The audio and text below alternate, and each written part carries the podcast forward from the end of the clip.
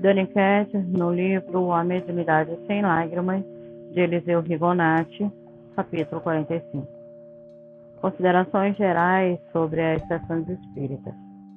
As sessões espíritas, bem orientadas, nos proporcionam quatro espécies de assistência: a social, a intelectual, a moral e a religiosa.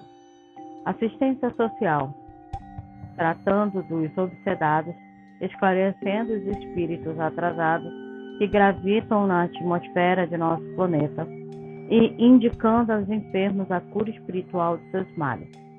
As sessões espíritas contribuem para o bem-estar de todos os adeptos do Espiritismo e para a melhoria das condições gerais da Terra. Assistência intelectual.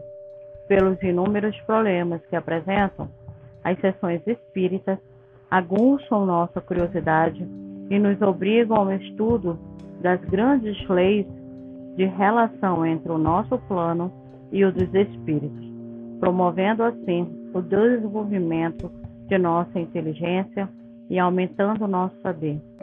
Assistência moral.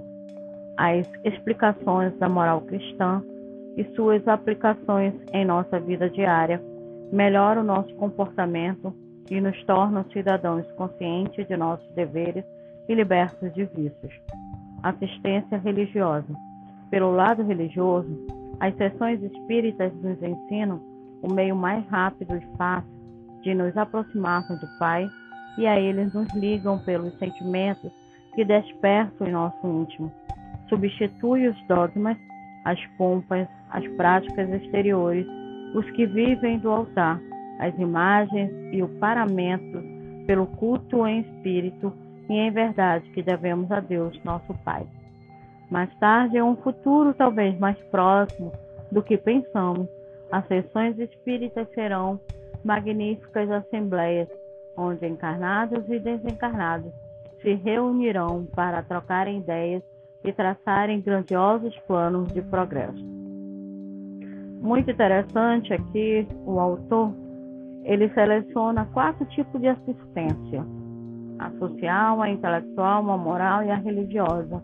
Mas também poderíamos colocar junto com a intelectual a questão científica, as comprovações, né, dentro do espiritismo.